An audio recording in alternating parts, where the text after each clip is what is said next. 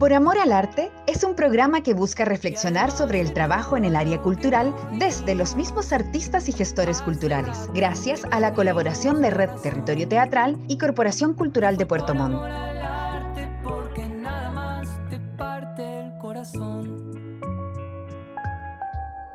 Por amor al arte, es hacer algo que te gusta, porque te, que te apasiona, que, que tú sientes ganas de hacerlo sin esperar nada a cambio. Muy buenos días, buenas tardes, buenas noches, no sé de qué parte del mundo nos va a estar escuchando. Eh, hoy estamos con otro programa de este espacio que llamamos Por Amor al Arte. Nos acompaña José Miguel Gutiérrez, músico, cantautor de la ciudad de Puerto Montt. Vamos a ver si es que nació y está criado aquí, si no en otro lugar. Él nos irá contando. José Miguel, bienvenido a este espacio. Muchísimas gracias, Manuel. Feliz de estar aquí en tu programa. Ay, bacán. Oye, eh, suena raro eso de tu programa, mira, mira qué lindo. Oye, em, ¿qué te parece el audio que acabamos de escuchar? ¿Estás de acuerdo? Es una... persona bien mal? o sea, no, sé a qué se dedica la persona que... No, mira, le hacemos contexto a la gente. Salimos a la calle, le preguntamos a los transeúntes qué le parecía o qué le decía la palabra por amor al arte. Y esta es una de las respuestas. Claro, que uno hace las cosas porque le gusta y lo hace nomás. Porque sí. Sé que concuerdo por una parte, pero por la otra es que no, no, no, se sabe. ¿Cómo no se sabe? Eh, ¿ah? ¿Cómo no se sabe? No, se sabe eh, a qué se dedica la persona o en qué rubro trabaja. Eso como que me quedo dando vuelta. Ya. Porque en un momento, claro, uno hace eh, por amor al arte algunas cosas. Al principio, por ejemplo, la, yo no tengo la misma energía que tenía a los 19, 20 años. Hoy tengo 35 y todavía, pero no me canso de, de tocar y artistear por ahí. Pero hay un amor que, que nace desde muy, de muy del fondo, que nos hace mover esa máquina así como de la pasión y, yo estaba en esa, pues, mucho tiempo estuve en, en, eso y, y, bonito. Ahora me dedico, también hago cosas por amor al arte. Eh, de hecho, la semana pasada nos juntamos con unos músicos a hacer un streaming, más por el hecho de juntarse, más que por, por conseguir la entrada, de que, que, compren la entrada online y qué sé yo. Entonces había algo que nos movía, éramos tres bandas ¿Ya? que nos juntamos en el estudio Selnam, que está ahí en Lagunitas. Entonces imagínate, después de tocar, comimos un curanto, nos tomamos unos vinitos, compartimos con todos los colegas. Y, y todos en la misma, lo estamos haciendo por amor al arte, todos, sí, sí, ya va. Esa fue la junta oficial. No íbamos a conseguir ni nada por el estilo. Ya. Siento que, eso, que eso nos mueve, nos mueve harto. Nos mueve cuando tú dices, cuando tú, cuando tú pones en este nos mueve, hablas como de, desde la comunidad artística, desde un grupo de música. La comunidad artística en general. Ya, y mm, tú me preguntabas qué te resonaba, eh, qué profesión es la persona que, que, da este, este audio. No sabemos la profesión, solo sabemos que no es artista. Ya.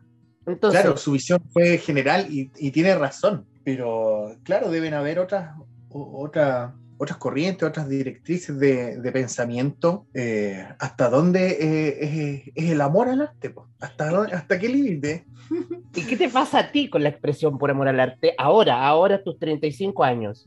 Que todavía existe un amor al arte, que me mueve todavía muchas cosas. Pero hay el límite que decía yo, claro, es que uno empieza a tener responsabilidades, hijos, qué sé yo, y, y llega este equilibrio como del negocio del, de lo que uno está haciendo, ¿cachai? Y, y, me he ido bien con mi negocio hasta el momento. Pero claro, yo creo que no es negocio, yo creo que en algún momento uno, este es el valor de mi trabajo, ¿no? Claro. Porque... También me pasa, es un tema, es un tema cuando uno cobra por su trabajo y el cliente dice, a ver, ya, ¿y para los amigos cuánto es? Es que, claro, un poco, yo he entrevistado a otro artista y, y, yo tengo varios audios de artistas que, que, la opinión de la expresión por amor al arte es súper disímil o distinta a la de este audio. Entonces, por eso yo te preguntaba, para ti, ¿e, ¿está bien o está mal la expresión por amor al arte? ¿O no podemos, no podemos ponerle un juicio de valor? Porque él dice, yo creo que está bien porque él dice que uno eh, hace lo que le gusta, ama lo que le gusta, eso es para él claro, desde su perspectiva está bien y, es general, así como mirando el arte como algo, me parece bonito. Claro. Pero hay una disciplina atrás que, nadie conoce y que no tienen por qué conocerla tampoco porque eh, es el público, pero uno igual, no sé, igual la llora detrás del, telón. Claro. Y decirlo. Entonces, ¿se le pide al artista que haga cosas por amor al arte? Bueno, aparte de este programa, ¿se le pide otras cosas? Seguimos. claro que sí. ¿Hasta qué, ¿Hasta qué punto? Porque tú, claro, tú hacías una, comparación de, tu edad, que, a lo mejor antes, al parecer tú dices que antes hacías más cosas por amor al arte que ahora, ¿o no? Claro que sí. Había un entusiasmo, una energía creativa. Eh, ¿Cómo te lo explico? Eh, yo me equivoqué varias veces, yo era como, como puntúo, no sé, no sé cómo explicártelo. ¿Ya? como de llegar y hacerlo nomás sin pedir permiso o, las ganas de, ir a tocar y vamos nomás y organicémonos ya, listo. Claro, ahora como que bajó esa intensidad de, y, esa mirada que, tenía antes. Ahora es más, como tú decías, eh, le presto atención al, valor de mi trabajo, lo miro como una fuente de, de ingresos. Claro, y pero me queda, existiría lo, que soy hoy como artista, creador y todo lo, demás, sin ese José Miguel de los 20 años que tiene un entusiasmo, una visión de la vida, una esperanza, una fe. Una utopía. claro, la utopía. Oye, entonces, entonces, podemos deducir, de acuerdo a lo que tú dices, que la juventud está más dispuesta ahora a hacer cosas por amor al arte que nosotros que ya estamos un poco más grandes, digamos. Sí, pues igual podemos, pero como que bajó esa intensidad. El ánimo, el esfuerzo, la, juventud, no sé, bueno. Yo a veces igual me siento así como, como, como viejo, pero es porque miro para atrás y era, como te cuento, uh, súper impertinético. Pero es que hay hecho un montón de cosas, po. Falta de respeto, a veces llegaba sin preguntar, me metía nomás. Eh, más ansioso, ¿cachai? Hoy estoy así como ya más tranquilo, piano piano, las cosas en su orden y con cautela, con, educación. Antes era más, irrespetuoso. Sí, no sé cómo llamarlo. Pongámosle rupturista. Claro, rupturista. Oye, en, en, el rubro que tú te manejas, porque yo claramente no me manejo en él, Em, ¿Cómo es? Porque claro, tú me acabas de decir que te dicen ya, para los amigos, pero ¿cómo es esto de por amor? ¿Les piden todavía eh, en lugares donde saben que hay dinero cosas por amor al arte? Sí, pasa mucho en, la música. Por ejemplo, ya, eh, pero por un lado se entiende cuando uno va a una peña, a un beneficio, no hay andar cobrando o algún, ¿cachai? Pero siempre te lo piden así, hay un beneficio, pero esta persona, y vamos, y todos vamos, vamos, vamos a tocar. También el músico como que ahí también cae en una, en una, una, seguidilla de, sucesos en que eh, puede llegar a nivel de, que te paguen por chela, no va a ir a tocar por, por comida o por, por copete. ¿Todavía existe eso? Yo creo que sí, todavía existe por ahí. Ya. Y también una oportunidad para los, para los que están empezando en la música. Yo fui músico amateur mucho tiempo y, y andaba tocando por, por chela, después empecé a cobrar, obvio. Pero, pero yo creo que sucede todavía o se paga poco a las bandas, no sé, una banda de cinco personas, no sé, se le paga muy poco y, y, yo creo que hay que alcanzar mucha notoriedad, así como una banda para que le vaya bien y, y que cada integrante se lleve un, porcentaje de, lo que de lo que vale su trabajo. Es un tema el tema del cobro para los artistas, ¿o no? Es un tema porque eh, no muchos van a entender el, esfuerzo, todo el esfuerzo que hay detrás de la compra de los equipos, del amplificador, de la calidad de la guitarra, de las horas de ensayo que ocupaste para ir después. Yo creo que eso se ve después, con la calidad de la banda, de, la, de lo que te gusta observar una banda, por ejemplo, hay una banda que, que los chiquillos van a, todas, porque son los, los citrolas descapotables, que tú les pedís que hay un, evento a beneficio y los locos van, ¿cachai? Los locos son jugados. Mira, no sé, porque yo los pedí para casa teatro una vez y no me fueron para allá.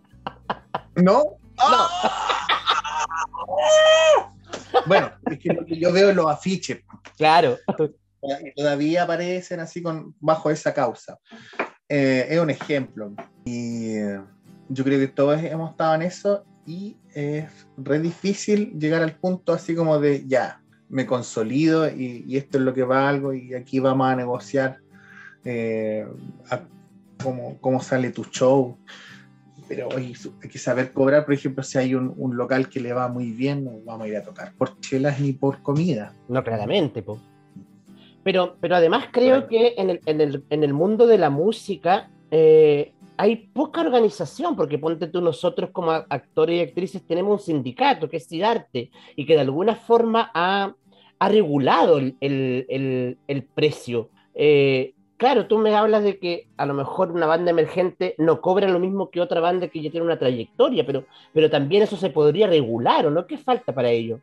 Mira, acá en Puerto Montt hay eh, entes culturales de, de músicos y cantantes, hay uno, pero está disuelto. Se pelearon entre ellos. Claro.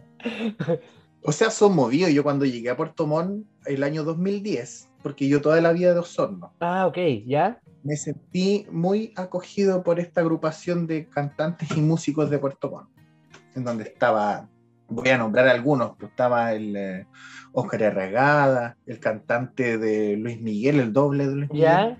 Estaba la ETE, el Diez. Y el Adriano, ¿no? El Adriano Ojeda, eh, entre otros locos muy bacanes y, siempre me llamaban como para proyectos que ellos mismos organizaban y, estos proyectos consistían en dar conciertos en la región eh, con toda la producción, iluminación, amplificación, banda en vivo. El Oscar Regada está a cargo de la, de la banda. Y ese proyecto estuvo súper bueno. Pero claro, hay que rajuñar ahí también para sacar un proyecto, fondar, mucha, hay que, no sé, pitutear, caleta, hay que mover acá y contratar a un loco que, que tipee la cosa. Yo postelé, yo postelé como cuatro veces y yo le dije, la quinta es la vencida. Y, y vencí, gané un proyectito así como de el año antepasado, cuando empezó la pandemia. Y bacán. Pero eh, pasa esas cosas que hay desorganización y también pasa mucho de, los niveles de, los músicos.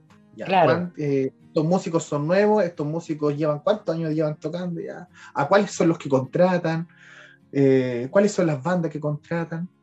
Y pasa que hay músicos que cobran muy barato y músicos que cobran muy alto. Entonces, al llegar al, al consenso y a la negociación de, cobrar lo justo, y, ahí sucede, ahí, sucede lo que, lo que debatíamos al principio. Entonces, eh, y, los músicos somos desordenados, pues desorganizados para juntarnos a ensayar. Puta, tienen que pasar como tres semanas, pues. Tú podís, no, es que yo no puedo el viernes, entonces el sábado. No, el sábado yo estoy estudiando. Oh. Yo soy vocalista, vocalista, de los Cumbia Tu Madre. Sí, pues sí. la mayoría son titulados de profesor de música. Entonces, son caleta, además. Somos eh, 11 músicos y dos técnicos. Oh gracias a Dios todos hemos seguido en, lo que es vivir de la música, que es un desafío gigante, pero que se puede, hay que ser ordenado, disciplinado, no tomar tanto, no, no fumar, no. Llevar tu vida más ordenadita, dormir lo justo y estudiar, estudiar, estudiar, estudiar. Porque la música no termina de estudiarla. Claro. Entonces hay profesores de bajo, profesores de trompeta y los profesores de educación básica, profesores de educación media. Y otros que viven netamente de los toques. Yo me dedico a eso. Me salí de la universidad, yo quisiera haber terminado la universidad, de verdad, chiquillo. Te lo, prometo. algún día lo voy a hacer. Pero mm, yo me ordené bacán, como te dije, me organicé, dije, ya, para esto, ya agenda, calendario, eh, atento a la entrevista que voy a tener más rato, el, afiche que hay que diseñar, el mail que hay que enviar, hablar con el sonidista, hablar a ver si me van a contratar para el matrimonio, para amenizar el todo y llevar un orden. Porque si no, eh, sería otro tipo de músico, un músico más, mm. más relajado, pero yo tengo hijos, ¿cachai? Estoy como en esa. Entonces tengo que llevar esa, si no, eh, el mes se me descuadra.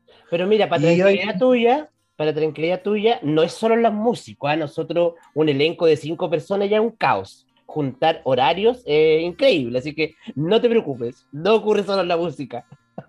Qué bueno. Oye, y, ya como entrando... se tienen que preparar su carita, hay una, una meditación horas antes, yo creo que, no sé, esos nervios los estómagos. Así es. Oye, y a nosotros nos pasa cuando tenemos un festival importante, pero cuando es todos los fines de semana, el local de la esquina, vamos a tocar, no a vacilar. Claro. Pero hay toda una cuestión ahí con las actrices y los actores eh, más profunda. Mm. Oye, mm, un poco entrando ya al terreno del pelambre, hay, hay diferencia, perdón, no lo puedo evitar, hay diferencia porque claro, tú nombrabas este, esta, mm, este grupo de personas, de seres humanos maravillosos que yo conozco a varios de los que está ahí, que la mayoría hace música como, ¿cómo lo puedo decir? No hace rock, ponte tú, ¿cachai? Y existe esta diferencia entre los músicos, no, que yo no me junto con este porque hace rock, o no me junto con este otro porque hace balada, no sé, existe, tú asientes con la cabeza. Está súper marcado hay una línea que divide, bueno, primero al músico amateur, después el músico profesional, después el músico de orquesta. El de orquesta clásica. Música clásica. Ah. Hay otros músicos que son directores, compositores, ¿cachai? Ya son estrellas. Y, después hay otros, que hay más arriba, que son los jazzistas. Y ellos tienen una personalidad, eh, son muy sensibles y todo pero como que no transan, eh, porque la música es una ciencia perfecta, tiene que ser afinado eh, en la métrica justa, entonces no podéis poner a un jazzista con un, eh, no sé, un loco que toca punk. Mm. porque el, pack, el punk es rebelión, revolución. Improvisación. Improvisación y, ¿cómo se llama? El jazz también es improvisación, pero bajo reglas musicales estrictas y tienen otra sonoridad. El baterista yacero no es como el baterista que toca metal, por ejemplo. Mm. Que toca metal le da como, como caja a la caja. Y el baterista jazzista le saca los armónicos a los tambores. Cada, cada tambor tiene una nota. Oh, joder. Y, es respetable todo, cada uno en su, sí, pero si se producen roces o, o, de límite, así como no, no, prefiero no tocar esa música. Gracias, no quiero participar del proyecto. Yo una vez le pregunté a un jazzista, que no voy a decir el nombre por supuesto, pero me llamaba la atención porque, pues no sé, pues se llamaba Juan Ulloa Mastrío y yo, yo le pregunté que me llamaba la atención porque era, porque claro, hay pocas compañías de teatro que en el mundo donde yo me muevo que se llame la compañía de Juan Ulloa, ponte tú. Entonces, claro, y me llamaba la atención, siempre me llamó la atención porque hay Roberto Parra Trillo, creo que se llama, hay varios gente que hace jazz que le pone su nombre propio. Y... Eso es porque, ah, ya. Dale nomás, por favor. No, por favor. Ah, eso es porque él es el compositor de, de estas piezas musicales o ah. intérprete de, algunas, de algunos temas que él se sabe. Por ejemplo, el Ángel Parra Trío, eh, el, Ángel Parra sabía temas de bossa nova, clásicos del jazz, y pescó al Titae, al baterista, y vamos, hagamos Ángel Parra Trío, que empezó, claro, batería, bajo, guitarra, trío, pero con composiciones de, de Ángel Parra. O sea que él puede invitar a cualquier músico y siempre se va a tocar eso que él escribió y, la gente lo va a leer de la forma que él lo, tiene, digamos. Por eso se llama así. Claro, claro. Él, él pasa las partituras, los músicos ya, un, dos, tres, vamos. Y, siempre va a ser así con músicos de sesión, se les dice. Y ahí ah. ocurren peleas, po. Seguro. Ah, ¿por, qué no me invitaste a mí a tocar? Yo soy tu amigo, weón. Oye, hace poco ganaste la Lese Milenario, un festival que lleva cerca de 21 versiones, ¿o no estoy equivocado? Y 21 versiones, y estas dos últimas fueron online por la pandemia. Y fue el único festival que no frenó su, su propósito, que es todos los años sagrado el Festival Alerce Milenario. Lleva esta tradición de más de 20 años y yo feliz de haber participado porque desde niño yo sabía que existía ese festival porque fui a, fui a cantar a ese festival como, como invitado con el grupo folclórico donde yo pertenecía cuando chico. Qué lindo. En un gimnasio. Mi mamá bailaba cueca muy bien. y yo la acompañaba, que si yo después fui parte del grupo en la parte musical, tocaba cueca, vestido de guaso, imagínate yo, así con chaquetita chiquitita, ¿sí? y afeitado, obvio, sin, Claro. sin esta- Muy de la zona central. Claro, guaso, de zona central, eso. Y entonces, haber participado hoy día, haber ganado, fue un, un hito importante en, en mi, en mi camino musical, porque yo pretendo seguir juntando hitos y Bacán. este fue uno bueno. Y la banda me acompañó, músicos, eh, eran cuatro músicos. ¿Ya? Ahí, ahí pasó José Miguel y su banda. Ah, No, éramos, no éramos los, eh, no sé, los cumbia tu madre chico. los cumituares chicos. y los cabros me apañaron felices. Y cuando cacharon que, que ganamos el primer lugar, puta, fascinado. Gracias, José, por contar. Ahí tuve que dejar un músico afuera. po. ¿Ya? Y por la pandemia, eh, solo cinco músicos máximo. Ah, claro, porque no te Entonces- permiten seis personas arriba del escenario. Claro. Entonces yo llamando al tecladista, oye amigo, te tengo una buena o una mala. La buena es que clasificamos al alerce milenario. ¡Oh, qué bueno! Me dijo, wow, wow.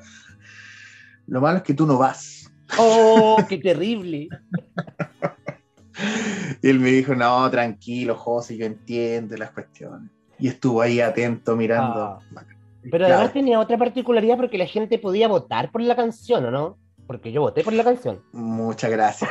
Sí, había una votación ahí por like en- desde YouTube Sí. a la canción más popular. Y eso lo ganó otra persona, pero yo gané dos premios, Manuel. Mira, qué bonito. Manuel gané el premio en primer lugar y el mejor intérprete. Qué mejor. Qué mejor. Le puse, sí, cerré los ojos, interpreté a la cámara.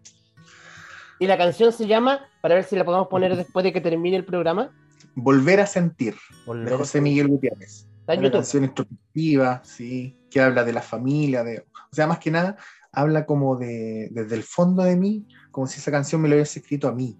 ¿cachai? Oh, ¿Y tú nos permites poner la canción después del programa? Esto. Muchas gracias. Bueno, pues cuando terminó el, el- terminé de hacer la canción, yo la mirada decía, no, esto es para mi familia, para mi hijo. Esta canción justo es para mi hermana, para mi mamá, para mi padre. Oh, Entonces tiene una. Si tú la escuchas también puedas hacer la tuya, la puedes dedicar a una persona que lo esté pasando más o menos. Es para tirar para arriba. Es un mensaje de, de amor. bacán. Oye, em, nada, te quiero dar las gracias, pero antes de que terminemos, ¿en qué estás? Bueno, septiembre yo pensé que iba a estar eh, lento por, porque era el segundo septiembre ya en pandemia y sabes que no, he estado bien, bien movido con este primer concierto que abrimos la temporada, eh, fue en Casa Teatro, maravilloso. Después de eso no paré, estuve en Balú, en un, en- Te he visto. en. Y, y estaba muy movida la, la cosa, entonces estoy muy activo y como te dije antes, estoy como en esa onda de del calendario, de la agenda, de ya eh, ir para acá, para allá, que no se me escape ningún detalle. Y ando funcionando alegre, súper bien con eso. Y este sábado voy a estar en Casa Teatro, para que Ah, sepan. sí, vamos ahí a hacer un homenaje a los detenidos desaparecidos. Y he estado en eso, he estado cantando acá también en, en Osorno. Bacán. Oye, te Y- queremos desear la mejor de las suertes. Siempre has sido un artista que ha estado al alcance y que, que no se da tanto color y, y que además está en este programa que se llama Por Amor al Arte, por amor al arte. Eh, sabemos que no nos debemos aprovechar de eso y que, la que el trabajo de los artistas se paga, pero, pero nada, yo te quiero agradecer el que te hayas dado el tiempo de conectarte con nosotros. Igualmente, Manuel, quiero agradecerte y que nunca se pierda ese concepto de amor al arte. Delante debatíamos de, lo- de los límites y todo, pero todos conservamos un poco de eso, eh, de esa juventud que veinteañero. Eh, lo conservamos y eso nos mantiene vivos también. Así que gracias por, el, por este momento, estuvo muy rica la conversa y el pelambre también. Bacán. El mate. Estuvo bueno el mate. Estuvo bueno el bate, sí. Oye, te deseamos mucha suerte en todo y que sea un fin de año maravilloso. Muchas gracias, Manuel. Nos Abrazo. vemos. Gracias. Chao. Chao. Chao. Gracias por acompañarnos en un nuevo capítulo de Por Amor al Arte, donde cada semana conversamos con un invitado sobre el trabajo en culturas y artes. Las opiniones vertidas en el programa son de exclusiva responsabilidad de quienes las emiten. Este podcast es financiado por el Programa de Apoyo a Organizaciones Culturales Colaboradoras del Ministerio de las Culturas, las Artes y el Patrimonio Convocatoria 2020.